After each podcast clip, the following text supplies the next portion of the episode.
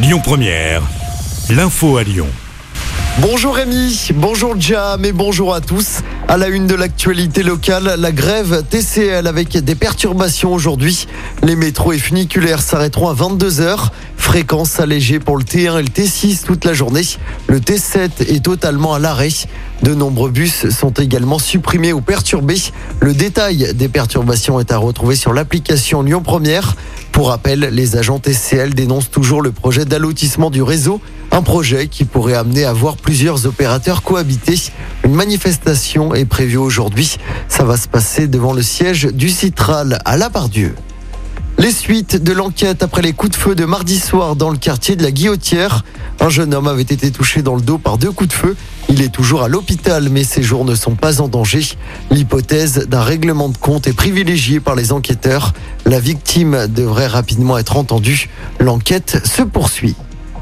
Le fugitif qui s'était évadé de la maison d'arrêt de la Talaudière dans la Loire le 5 février dernier a finalement été interpellé à Lyon. L'individu de 23 ans a été arrêté à la gare de la Pardieu. Il doit être présenté à un juge d'instruction dans la journée. Le parquet a requis son incarcération à la maison d'arrêt de Lyon-Corba.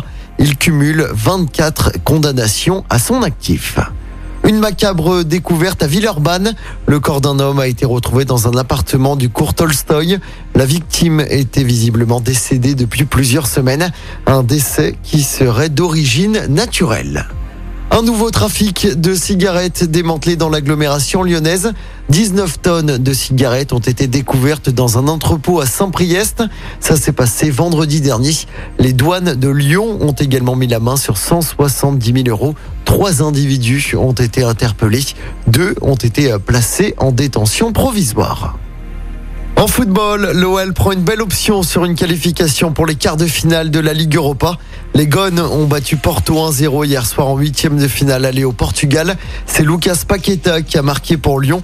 Le match retour aura lieu dans une semaine au Groupama Stadium.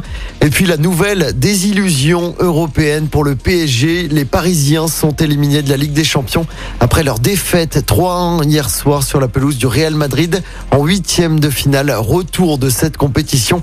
Les Parisiens qui menaient grâce à Mbappé se sont totalement effondrés en deuxième mi-temps. L'ancien lyonnais Karim Benzema a encore brillé en marquant un triplé.